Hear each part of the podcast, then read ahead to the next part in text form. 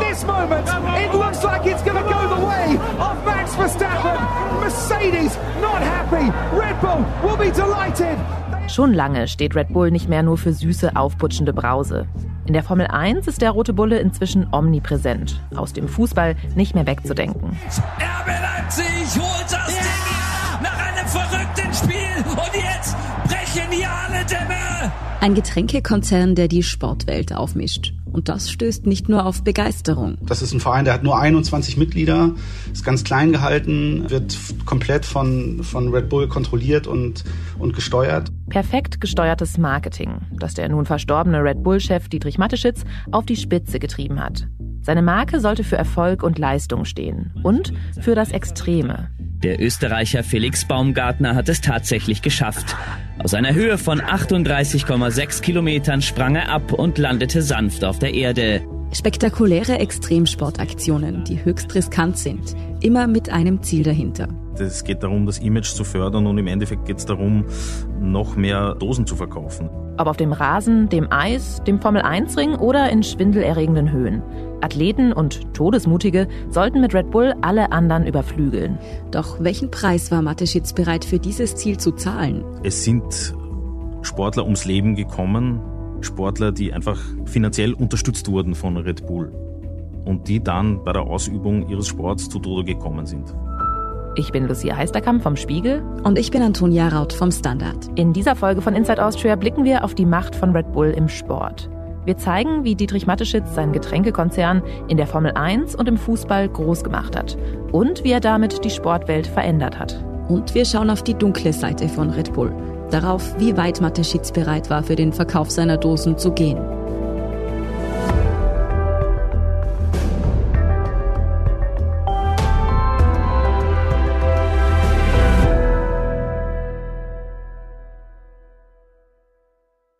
Wir haben in der letzten Folge darüber gesprochen, wie Dietrich Mateschitz mit kleinen blauen Dosen voller süßer Brause zum Milliardär geworden ist. Aber sein Imperium umfasst eben noch viel mehr als nur ein Getränk. Wie also kam Mateschitz, der medienscheue Mann aus der Obersteiermark, jetzt zum Sport? Ursprünglich galt seine Liebe, glaube ich, vor allem dem Motorsport. Mateschitz sollte ein sehr ausgeprägtes Faible gehabt haben, vor allem für die Formel 1. Sie hören hier unseren Kollegen Philipp Bauer, der das Sportressort des Standard leitet. Und da kommt man gar nicht umhin, sich mit Mateschitz Weg in die Sportwelt zu beschäftigen. Der beginnt schon damit, dass Mateschitz in St. Marein im Mürztal geboren ist. Das liegt nämlich nur knappe 60 Kilometer von der Formel 1 Rennstrecke in Spielberg entfernt, die im Jahr 1969 eröffnet wurde. Hier gibt es bereits packende Rad-an-Rad-Kämpfe. Ende der ersten Runde. Erster Da war Mateschitz gerade 25 Jahre alt und wie die meisten ÖsterreicherInnen in der Region wurde auch er von den Rennen in den Bann gezogen. Ihn sollen auch andere Sportarten begeistert haben. Eishockey zum Beispiel. Was wir leider nicht sagen können, ob er auch selbst Hockey gespielt hat oder vielleicht joggen oder schwimmen gegangen ist. Es hieß, dass er sehr gerne Morgensport äh, betrieb, noch bevor er zum Arbeiten angefangen hat. Aber was er da ganz genau gemacht hat, das weiß ich nicht, weil er natürlich sein Privatleben immer sehr bedeckt gehalten hat. Eine Faszination für Sport und Wettkämpfe war aber jedenfalls bei Mateschitz schon in jungen Jahren da. Und ein Gespür dafür, dass Sportveranstaltungen die Massen begeistern. Das hieß für ihn, sie sind die optimale Werbeplattform. 1987 hat das schon angefangen, also eigentlich nicht lang nach der Firmengründung. Red Bull stieg zuerst als Sponsor im Eishockey ein. Als das ganz gut lief, folgte die Formel 1. Und die Erfolgsstory, die Red Bull dort schreiben sollte, begann mit diesem Mann. Man sagt, die Mädels laufen hier den Grand Prix-Fahrer nach. Wie ist das bei Ihnen? Ich habe noch keine gesehen. Ich glaube, irgendwas ist bei mir verkehrt. Aber wichtig ist, dass ich im Training schnell bin. Mädels sind nicht so wichtig. Der Gerhard Berger, der ehemalige Formel-1-Fahrer Österreicher, ein Tiroler, stand schon kurz danach mit einer Dose am Podest. Und der Gerhard Berger bezeichnet sich ja selbst als den ersten Red Bull-Sportler. Berger war Mateschitz erster Kontakt in die Rennwelt der Formel 1. Ab 1995 stieg Red Bull dann als Teamsponsor bei Sauber ein. Das war ein Schweizer Formel 1-Team, solides Mittelfeld, aber war eigentlich nicht siegfähig. Einfach nur Sponsor sein reichte Mateschitz ohnehin bald nicht mehr aus. Vielleicht erinnern Sie sich noch aus der letzten Folge. Mateschitz war ja jemand, der alles bis ins Kleinste kontrollieren wollte. Vor allem im Marketing.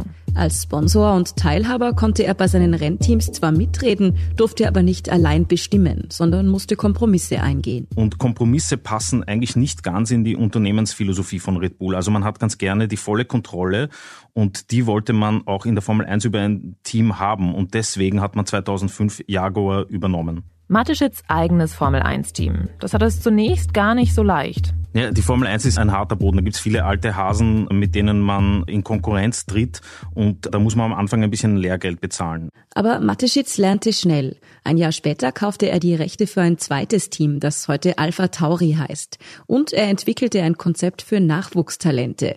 Die sollten bei Alpha Tauri ihre ersten Schritte oder Kilometer auf der Rennstrecke machen, bevor sie dann zum großen Top-Team von Red Bull wechselten. Und einige dieser Nachwuchstalente sagen ihnen bestimmt etwas. Sebastian Vettel wins in Abu Dhabi. Okay, Sebastian, good job. Sebastian Vettel am 14. November 2010. Den Tag wird er wohl niemals vergessen. Du bist Weltmeister. Thank you, boy.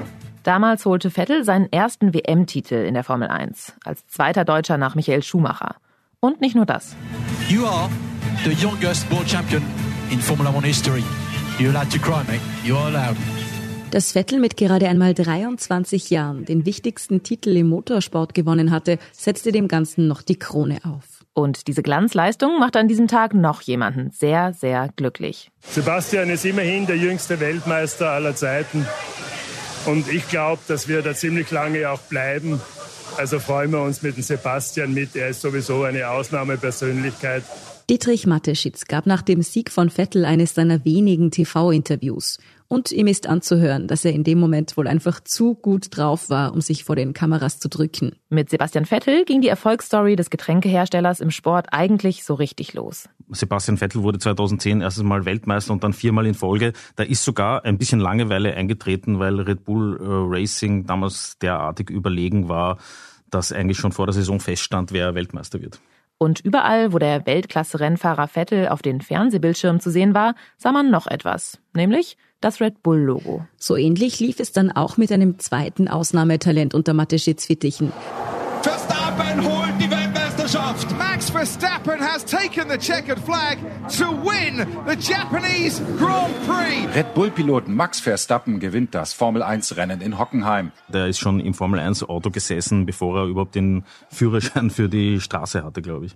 Verstappen feierte wie Vettel erst Erfolge in den Nachwuchsserien, dann wurden sie ins Förderprogramm von Red Bull aufgenommen. Und Max Verstappens Vater war außerdem auch schon Formel-1-Pilot, der Name also kein Unbekannter. Wow. Verstappen beim Hotel, da werden sie heute noch heben. Max Verstappen ist Weltmeister der Saison 2021. Inzwischen hat Verstappen 14 Saisonsiege eingefahren. Er gewinnt so oft, dass manche Sportkommentatoren und Kommentatorinnen schon wieder davon reden, dass die Formel-1-Rennen langweilig geworden sind. So stark dominiert Red Bull die Wettkämpfe. Mateschitz veränderte den Motorsport, wurde zu einem riesigen Gewicht in der Formel 1. Es war wohl eine Mischung aus Geld, Erfahrungswerten, straffen Strukturen und klugen Personalentscheidungen, die Red Bull Racing zum Erfolg geführt hat. Und bis heute wird Mateschitz Engagement dort überwiegend positiv gesehen, selbst wenn manche Rennen vielleicht nicht mehr ganz so spannend sind. Ganz anders ist das bei einer Sportart, die Red Bull ebenfalls aufgemischt hat. Und zwar nicht gerade zur Freude vieler Sportfans.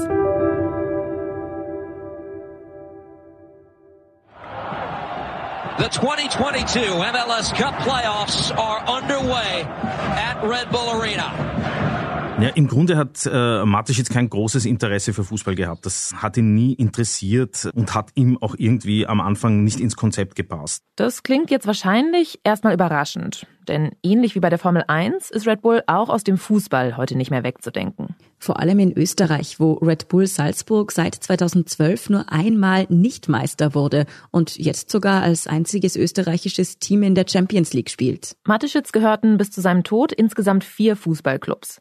Und er hat den Fußball verändert, obwohl er sich selbst überhaupt nicht für diese Sportart interessierte. Aber beginnen wir von vorne. 2005, da ließ sich Mateschitz dazu überreden, den Fußballclub Austria Salzburg zu übernehmen. Ein Verein, der wirklich in einer großen finanziellen Krise gesteckt ist und er wurde da wirklich förmlich angefleht einzusteigen und er hat sich dann darauf eingelassen und da ging es eigentlich los. Mateschitz muss damals erkannt haben, dass Fußball eine noch stärkere Breitenwirkung hat als Autorennen, zumindest in Österreich und Deutschland noch mehr Menschen, die er über Werbung erreicht, noch mehr potenzielle Kundinnen, denen er die silbernen Dosen verkaufen kann. Also wollte er einen Verein, den er groß machen kann, damit bei allen entscheidenden Fußballspielen das Red Bull-Logo zu sehen ist. Dafür musste er zunächst den traditionsreichen, aber schwächelnden Club, so wie er war, neu aufstellen. Oder, wie es viele Fans sahen, zerstören. Bei der Übernahme der Salzburger Austria wurde ja alles platt gemacht. Also man hat die Farben geändert, man hat den Namen geändert, man hat quasi nichts von dem alten Verein übrig gelassen, der ja doch ein großer Traditionsverein war und ist da wirklich quasi mit der Dampfwalze drüber gefahren. Mateschitz Strategie war also alles platt machen und mit so viel Geld neu aufpumpen, so viele gute Spieler kaufen, dass sein Team Erfolge erzielt, ja fast schon erzielen muss. Große Erfolge. Und Mateschitz hörte nicht bei der Salzburger Austria auf. Er sicherte sich in relativ kurzer Zeit drei weitere Fußballclubs. Die New York Red Bulls in den USA, Red Bull Bragantino in Brasilien und den Rasenballsport Leipzig in Deutschland, besser bekannt als RB Leipzig. Zu dem kommen wir gleich noch. Zunächst aber lief es für Mateschitz mit seinen allesamt schwächelnden Vereinen aus unteren Ligen nicht so gut. Die Clubs haben sich eigentlich relativ langsam entwickelt. Am Anfang wurden wirklich viele Fehler gemacht. Man hat irgendwelche Altstars zusammengekauft. Das hat zwar vielleicht national gereicht, aber international war man damit mehr oder weniger auf verlorenen Posten. Mateschitz war aber ganz offensichtlich niemand, der sich von Misserfolgen entmutigen ließ. Wieder lernten er und sein Konzern ziemlich schnell. Sie entwickelten, ähnlich wie bei der Formel 1, ein Konzept, um junge Weltklasse-Spieler zu rekrutieren und langsam aufzubauen. Und das hat dann wirklich fulminant funktioniert. Also es gibt ja jetzt Spieler, die wirklich weltbekannt sind, wie Erling Haaland oder Sadio Mané bei Bayern München. Die sind ja alle durch die Salzburger Fußballschule gegangen. Also dieses Konzept ist dann wirklich bravourös aufgegangen. Das ist ja ein wirkliches Erfolgsprojekt auf einem Gebiet, das ja irrsinnig schwierig zu besetzen ist. Ich meine, die Konkurrenz ist ja endlos auf dem Gebiet. Aber wie ist Mateschitz das gelungen? Wie hat er es geschafft, kleine No-Name-Clubs in die Spitzenliga zu katapultieren? Und das ist die Führung für Leipzig! Wir schauen uns das einmal am Beispiel von RB Leipzig an. Äh, mein Name ist Markus Krämer, ich bin Redakteur im Sportressort des Spiegel und habe da den Schwerpunkt Fußball und auch Formel 1 und kann daher ein bisschen was zu, zu Red Bull erzählen. Warum übernahm Mateschitz damals, nämlich 2009, eigentlich ausgerechnet diesen Verein in Leipzig, der zu dieser Zeit übrigens noch SSV Markranstädt hieß und irgendwo in der fünften Liga spielte? Weil der Fußball ihm halt eine riesige Möglichkeit gibt, erstens viel Geld einzunehmen, aber auch sich eben zu zeigen mit seiner Firma. Und deswegen hat er sich da entschlossen, im Fußball auch einzusteigen, hat in Österreich angefangen und hat dann aber schnell erkannt, okay, wenn ich das wirklich ganz groß machen will, dann ist es, glaube ich, besser, einen deutschen Verein zu übernehmen. Und zwar am liebsten einen in der Spitzenliga. Also er hatte größere Vereine angefragt, nämlich den FC St. Pauli, 1860 München, Fortuna Düsseldorf. Also eigentlich wollte er direkt ins Profigeschäft einsteigen. Mateschitz Pläne stießen allerdings bei den Fußballclubs auf wenig Begeisterung. Man hatte ja bei Austria Salzburg sehen können, wie Mateschitz die Seele eines Vereins völlig aufgelöst und den Club mit viel Geld neu aufgebaut hatte. Daran hatten die großen deutschen Clubs jetzt wenig Interesse. Also wenn man das Wappen ändert oder die Vereinsfarben, dann äh, ist das gerade für so einen Verein wie St. Pauli natürlich völlig indiskutabel, aber auch die anderen Vereine haben sich da gesträubt. Denn wir dürfen nicht vergessen, Fußball ist ja, anders als beispielsweise die Formel 1, eine Sportart, die sehr stark von Traditionen lebt. Gerade in Deutschland ist das besonders ausgeprägt. Es gibt hier eine tief verwurzelte Fankultur, ein ausgeprägtes Vereinsleben. Für manche Menschen hat die Identifikation mit ihrem Fanclub ja schon fast etwas Religiöses. Mateschitz konnte mit all dem überhaupt nichts anfangen. Vermutlich schon allein deshalb, weil er bekanntlich selbst ja kein großer Fußballfan war. Ihm ging es allein um eine Sache. Red Bull noch größer machen, um noch mehr Dosen zu verkaufen. Also schaut er sich weiter um. Kam dann nach Leipzig, weil er da Sachsen-Leipzig, das ist ein Traditionsverein aus der ehemaligen DDR, übernehmen wollte. Aber auch das scheiterte er tatsächlich so am Veto des Deutschen Fußballbundes. Und dann hat er sich halt irgendwann entschieden, okay, ich steige ein bisschen kleiner ein, nämlich in der Oberliga. Da ist der DFB nicht mehr zuständig als äh, übergeordneter Verband und hat sich dann eben den SSV Mark Ranstedt ausgesucht. Kennt man gar nicht, gibt es heute eben auch nicht mehr. Der Name musste natürlich geändert werden. Red Bull durfte Mateschitz seinen Verein aber nicht nennen. Das ist in Deutschland nämlich laut den DFB-Statuten verboten. So wenig wie ein Club sich jetzt Coca-Cola oder Pepsi nennen darf. Und deswegen, sie heißen zwar RB Leipzig, aber das ist ja Rasenballsport, also sie haben so einen kleinen Umweg genommen. Und noch eine Regel im deutschen Fußball ist Mateschitz sehr geschickt umgangen. In Deutschland gibt es ja dieses Instrument, die 50 plus 1 Regelung, dass eben Investoren keinen ganzen Verein übernehmen können. Damit soll verhindert werden, dass der Fußball komplett kommerzialisiert wird. Man kann nicht einfach als Coca-Cola, als Pepsi, als Katar äh, hinkommen und sagen, ich übernehme jetzt den FC Bayern oder Borussia Dortmund. Das geht von den Statuten her nicht. Und somit haben die Investoren eben auch nicht so viel Interesse einzusteigen, weil sie da nicht das komplette Sagen haben. Allerdings gilt diese 50 plus 1 Regel nur für Vereine in den Top-Ligen. Das hat Red Bull ausgehebelt, indem sie halt erst in der Oberliga oder schon in der Oberliga eingestiegen sind und dann eben aufgestiegen sind. Mateschitz hatte also volle Kontrolle über seinen Verein. Und er krempelte den kleinen ostdeutschen Club, wie schon Austria Salzburg, komplett nach seinen Vorstellungen um. Von dem vorherigen Verein ist nicht viel übrig geblieben. Also das, sie haben das einfach komplett einverleibt, haben ein eigenes Logo etabliert, die Vereinsfarben geändert, die Satzung geändert und so weiter und so fort. Also das ist äh, nicht mehr der Verein, wie er mal bestand. Mateschitz Ziel, der RB Leipzig sollte so schnell wie möglich ganz oben mitspielen. Und dafür pumpte er sehr, sehr viel Geld in den Verein. Also wenn man sich die Transferausgaben später, als sie dann schon mittlerweile in der dritten und dann später in der zweiten Liga waren, anguckt, da wurden halt Millionen investiert, die andere Clubs in der Lage mit den Einnahmen, die man normalerweise in der dritten oder in der zweiten Liga hat, niemals, niemals ausgeben könnte. Money, money, money. Eine simple Formel, die für Mateschitz aufging. In der dritten Liga 2013 haben sie drei Millionen auf dem Transfermarkt ausgegeben. Dann schon die beiden folgenden Jahre in der zweiten Liga über 50 Millionen. Das sind Transfersummen, da können heute Bundesligisten nicht mithalten. Und um dann noch einen draufzusetzen, als sie dann in der ersten Liga waren, 2016, waren es fast 100 Millionen Euro, die sie ausgegeben haben.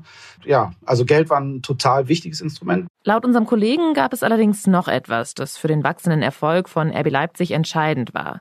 Mateschitz und sein Team hatten wohl ein Händchen für etwas, das ihnen schon in der Formel 1 geholfen hatte. Man muss auch sagen, dass sie klug eingekauft haben, was die Spieler angeht, aber eben auch was die Führungsebene angeht. Also das ist schon wenn man sich jetzt von diesem ganzen kritischen Kosmos mal trennt, die haben da schon gute Arbeit geleistet. Aber ohne das Geld wäre es natürlich nicht möglich gewesen.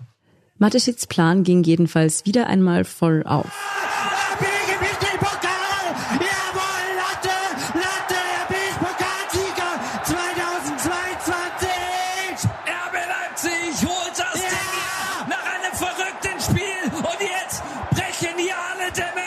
Mittlerweile spielen sie ja seit Jahren in der Bundesliga nun auch schon etwas länger in der Champions League, bieten Red Bull halt genau die Bühne, die sie eben haben wollten, nämlich im, im großen Fußball äh, tätig zu sein.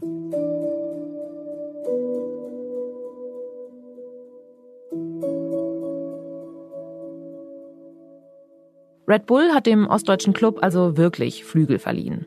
Und in Leipzig und der Region freut man sich darüber. Man sieht ausverkaufte Heimspiele. Bei diversen Auswärtsspielen fahren auch schon durchaus viele Fans mit. Das hat funktioniert, weil einfach auch im Osten oder in der ehemaligen DDR halt kein wirklich großer Club so richtig übrig geblieben ist von den Traditionsclubs. Also ja, es gibt Dynamo Dresden, die eben mittlerweile in der dritten Liga spielen, immer mal wieder auch ein bisschen höher waren, aber da ist halt wenig, womit man sich so aus, aus alter Verbundenheit identifizieren kann. Und deswegen hat es da funktioniert. Dass in einer Großstadt wie Leipzig, die man für ihre linke Szene kennt, ein Fußballclub von Red Bull so beliebt ist, das ist schon erstaunlich. Ganz anders sieht es allerdings im Rest der Fußballwelt aus. Vielen Fans ist der RB Leipzig ein Dorn im Auge. Da wird gesagt, das ist ja gar kein richtiger Verein. Sondern äh, das ist ein Verein, der hat nur 21 Mitglieder, ist ganz klein gehalten, wird komplett von Red Bull kontrolliert und, und gesteuert. Und da gibt es eben nicht so dieses klassische Vereinsleben, wo sich Fans, wo sich Mitglieder engagieren können, sondern es ist wirklich ein Marketinginstrument, um, ja, letztlich muss man sagen, um mehr Red Bull-Dosen zu verkaufen. Dasselbe Ziel, das Mateschitz auch mit Austria Salzburg verfolgte. Millionenschwere Investitionen, um schnell groß zu werden. Kein anderer Verein in der österreichischen Fußballgeschichte hat jemals so viele finanzielle Mittel zur Verfügung gehabt. Und das Geld, das da am Anfang verbrannt wurde, hätte sich wahrscheinlich niemand anderer leisten können. Also da hat es auch wirklich Durchhaltevermögen gebraucht und sehr viele rote Zahlen um im Endeffekt zum Erfolg zu kommen. Mittlerweile ist das aber natürlich auch finanziell wirklich ein sehr rentables Unternehmen. Die verschiedenen Red Bull Fußballclubs sind übrigens eng miteinander verwoben. Benjamin Scheschko, der ja 2023 zu Rasenball Leipzig abwandern wird, holt den ersten Eckball für die Salzburger heraus. Äh, man hat quasi in Salzburg Spieler entwickelt, die dann nach Leipzig gingen. Die anderen beiden Vereine, also in New York und in Brasilien, sind da weniger mit diesen beiden Clubs verbunden. Unter Fußballtraditionalisten und vielen eingefleischten Fans anderer Vereine ist Mateschitz laut unserem Kollegen Philipp Bauer regelrecht zur Persona non grata geworden. Wenn RB Leipzig bei großen Spielen auf dem Platz auftaucht, dann spürt man, dass die Freude, außer bei den eigenen Fans, alles andere als groß ist. Jetzt muss man natürlich sagen, auch andere Fußballclubs werden von großen Marken gesponsert. Es gibt ja auch Bayer Leverkusen und VfL Wolfsburg mit der Unterstützung von VW. Das ist alles ein bisschen historischer gewachsen, aber im Grunde auch da haben zwei Firmen die komplette Kontrolle über so einen Verein und können auch Verluste beispielsweise ausgleichen. Denn der Profifußball insgesamt hat sich verändert und wird immer stärker kommerzialisiert. Man hört es oft, es geht den Clubs nur noch ums Geld. Wer die meisten Mittel hat, kauft die besten Spieler. Das hat nicht mit Red Bull angefangen und das endet auch nicht beim Roten Bullen. Also es ist eben nicht mehr so, dass Mitgliedergeführte Vereine, dass Traditionsvereine ohne diese Einnahmen, die solche Clubs eben haben, problemlos sich da oben halten können. Also es hat sich schon verändert. Diesen Trend gibt es im Fußball also sowieso schon. Trotzdem muss man sagen, Red Bull hat die Kommerzialisierung nochmal auf eine ganz andere Ebene gehoben. Das kann man so sagen. Es ist einfach total auf die Spitze getrieben. Und das war, glaube ich, immer die Absicht. Und diese Vision, die der, die, die Mateschitz hatte, ist wirklich in Erfüllung gegangen. Und vielleicht hat es Mateschitz ja sogar geholfen, dass er keine richtige Leidenschaft für Fußball hegt, sondern alles knallhart als Investitionsmöglichkeit sieht perfekt durchorganisierte Vereine mit fast unbegrenzten finanziellen Mitteln, die nur noch einem Zweck dienen. Werbung machen für eine Getränkemarke. Das gab es im Fußball bislang so tatsächlich nicht. Und die Befürchtung ist natürlich unter älteren Fußballfans, dass es eben nicht einzigartig bleibt, ja. Und man will nicht, ich sage jetzt irgendwas, man will nicht Coca-Cola gegen Red Bull spielen sehen. Also das, glaube ich, das möchten die Fußballfans nicht. Der Österreicher Felix Baumgartner hat es tatsächlich geschafft. Aus einer Höhe von 38,6 Kilometern sprang er ab und landete sanft auf der Erde. Mateschitz Imperium hat die Marketingmaschinerie nicht nur im Fußball auf die Spitze getrieben. Wer an Red Bull denkt, der denkt vermutlich auch ganz speziell an diese Aktion. Bei seinem Sprung aus der Stratosphäre durchbrach er mit einer erreichten Geschwindigkeit von 1342,8 kmh als erster Fallschirmspringer die Schallmauer. Das hat ja, glaube ich, fast jeder und jede mitbekommen, das Projekt Stratos. Der Felix Baumgartner hat sich da ja 2012 vom Himmel fallen lassen, kann man sagen, mit einem enormen medialen Aufwand und die Kosten für das Projekt wurden damals auf 25 Millionen Euro beziffert und der Werbewert, das wurde übertragen, glaube ich, von 200 Fernsehsendern mit einer ganzen Milliarde Euro. Also das war natürlich marketingtechnisch ein Geniestreich und ist unter all den Projekten, die Red Bull so geschaffen hat, sicher hervorgestochen. Der Stratosphärensprung war aber nur ein Kunststück dieser Art.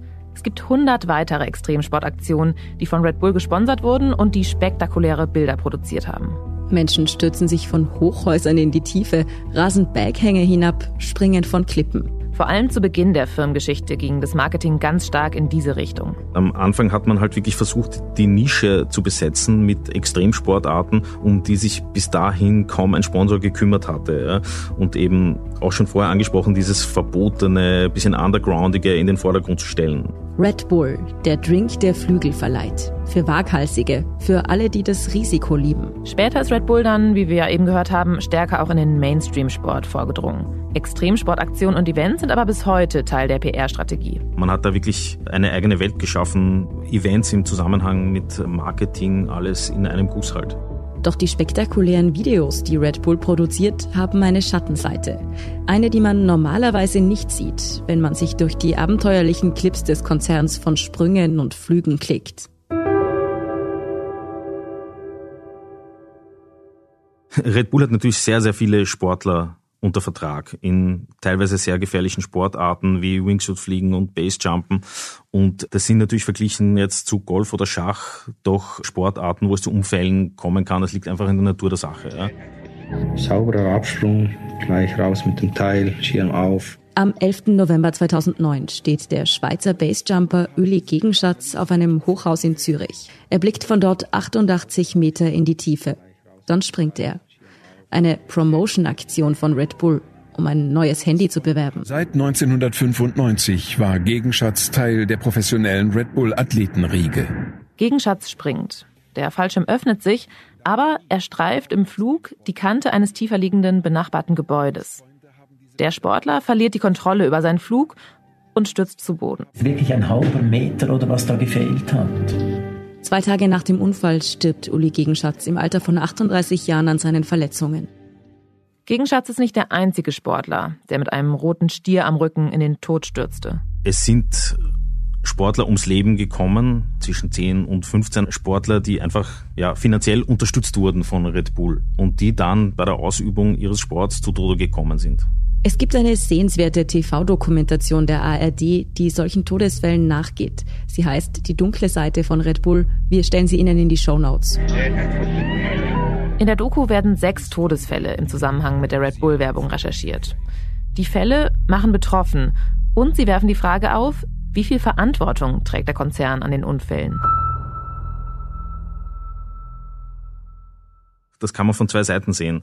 Gibt da Leute, die fragen sich, okay, warum muss man so einen Irrsinn unterstützen, finanziell unterstützen und Bildern daraus Profit ziehen, um ein Getränk zu verkaufen.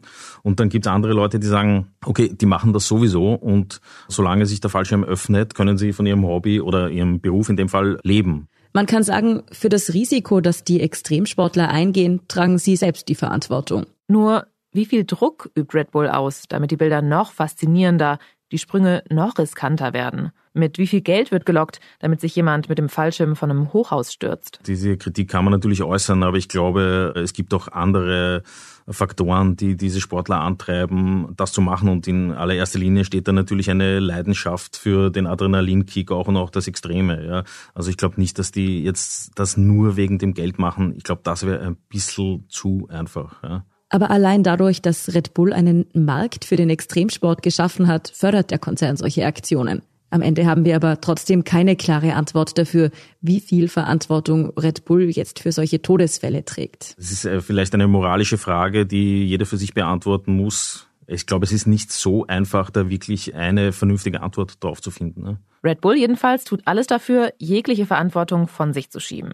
Schwere Unfälle sollen möglichst wenig Aufmerksamkeit bekommen. Reden ist jetzt nicht die ganz große Stärke im Konzern, war noch nie so. Und es gibt dann, wenn ein Todesfall passiert, ja, gibt es einen Trauerspruch und fertig, show must go on. Eine Aufarbeitung der Vorfälle durch das Unternehmen, Lehren, die daraus gezogen werden, gibt es nicht.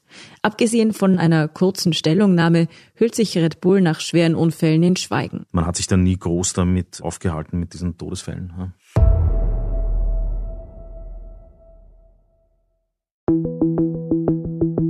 Vor allem wegen diesem Umgang mit den Todesfällen steht Red Bull international in der Kritik.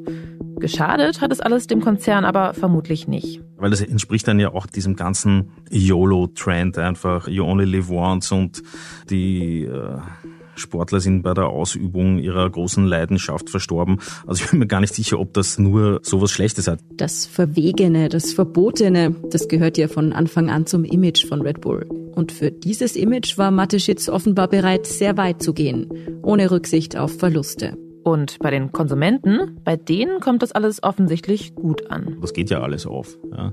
Das hat jetzt der Marke keinen Abbruch getan, dass da zehn Sportler in so und so vielen Jahren verstorben sind. Ja. Im Extremsport, in der Formel 1 und im Fußball ist Red Bull zum Giganten geworden. Mateschitz hat dafür gesorgt, dass der rote Bulle ständig bei Sportevents zu sehen ist und mittlerweile jedes Kind seine Limo kennt. Ein perfekt verzahntes Marketingkonzept, das es so bei keinem anderen Konzern gibt. Also in der Größenordnung ist es sicher einzigartig und das zeigt vor allem eins, dass es gar nicht so einfach ist, sowas auf die Beine zu stellen, weil wenn es so einfach wäre, hätten es wahrscheinlich andere auch schon getan, das so zu organisieren. Aber in der Form gibt's momentan wirklich nichts Vergleichbares. Dietrich Mateschitz, der so selten öffentlich zu sehen war, hat eine wegweisende Rolle im Sport gespielt, neue Maßstäbe gesetzt. Entscheidend für seinen Erfolg war einerseits natürlich das viele Geld, das ihm mit seinem Markenimperium zur Verfügung stand, aber auch die Risikofreude, über lange Zeiträume so viele Millionen in Sportteams zu investieren, die anfangs gar nicht mal so erfolgreich waren, ein geschicktes Händchen für Nachwuchstalente und eine Skrupellosigkeit, die vor wenig Halt machte. Ob es nun nach dem Tod von Mateschitz zu einem Kurswechsel im Marketing von Red Bull kommt, darüber sprechen wir in der nächsten Folge. Mateschitz hat mit seinem Drink jedenfalls eine eigene Welt geschaffen. Und man muss sich nochmal vor Augen führen, es geht ja hier um ein ungesundes, überzuckertes Getränk, das ein bisschen nach Gummibärchen schmeckt. Dass diesem Drink jetzt ein Image von Kraft und Leistung anhängt, das ist schon ein ziemlich genialer Schachzug. Vor allem tragen dazu natürlich die Sportlerinnen und Sportler bei, die sich mit den kleinen blauen Dosen ablichten lassen. Man kann sich natürlich fragen, ob in den Plastikgetränkeflaschen, die ja oft bei den Interviews in die Kamera gehalten werden, ob da tatsächlich Red Bull drinnen ist oder ob da einfach ein Mineralwasser drinnen ist. Weiß ich nicht. Ja. Sport und Marketing sind bei Red Bull jedenfalls so eng verzahnt wie in keinem anderen Konzern. Die Marketingmaschinerie läuft auf Hochtouren. Aber Dietrich Mateschitz reichte das offenbar nicht. Denn es ging ihm, dem Mann im Hintergrund, nicht allein ums Geld. Es ging immer auch um Macht. Und deshalb weitete er sein Imperium noch weiter aus. Dadurch, dass sie eben auch diese riesige Medienwelt haben und sehr viele Sportler unter Vertrag haben. Wenn jetzt ein Sportler zum Beispiel die Wahl hat, ob er zu Servus TV geht oder zum Red Bulletin für ein Interview oder zu irgendeiner unabhängigen Zeitung oder einem unabhängigen Fernsehsender, wird er sich immer für den Sender oder die Zeitung entscheiden, wo er vertraglich in der Pflicht steht. Servus TV, das ist nämlich der österreichische Fernsehsender, der Red Bull gehört. Und nachdem fast schon jeder Topsportler bei Red Bull irgendwie andockt, werden da klassische Medien ausgebremst einfach. Da sieht man schon, was für eine Macht der Konzern in der Welt des Sports hat. Ja. Und nicht nur das. Der höchst umstrittene Sender Servus TV hat auch die Medienlandschaft in Österreich verändert und baut die Macht und Reichweite von Red Bull noch weiter aus. Nicht nur im Sport. Aber darüber sprechen wir in der nächsten Folge von Inside Austria. Inside Austria hören Sie auf allen gängigen Podcast-Plattformen, auf der Standard.at und auf spiegel.de. Wenn Ihnen unser Podcast gefällt, folgen Sie uns doch und lassen Sie uns ein paar Sterne da. Kritik, Feedback oder Vorschläge zum Podcast wie immer gerne an insideaustria.spiegel.de oder an podcast.derstandard.at. Unsere journalistische Arbeit können Sie am besten mit einem Abonnement unterstützen. Unsere Hörerinnen und Hörer können mit dem Rabattcode Standard drei Monate lang für 30 Euro das Angebot von Spiegel Plus testen und 50 Prozent sparen. Alle weiteren Infos dazu finden Sie auf spiegel.de slash der Standard. Alle Links und Infos stehen wie immer auch in den Shownotes zu dieser Folge. Danke fürs Zuhören und allen, die auch hinter den Kulissen an diesem Podcast mitwirken. Das waren diesmal Margit Ehrenhöfer, Ole Reismann, Scholt Wilhelm und Christoph Grubitz. Ich bin Lucia Heisterkamp. Ich bin Antonia Raut. Wir sagen Tschüss und Baba.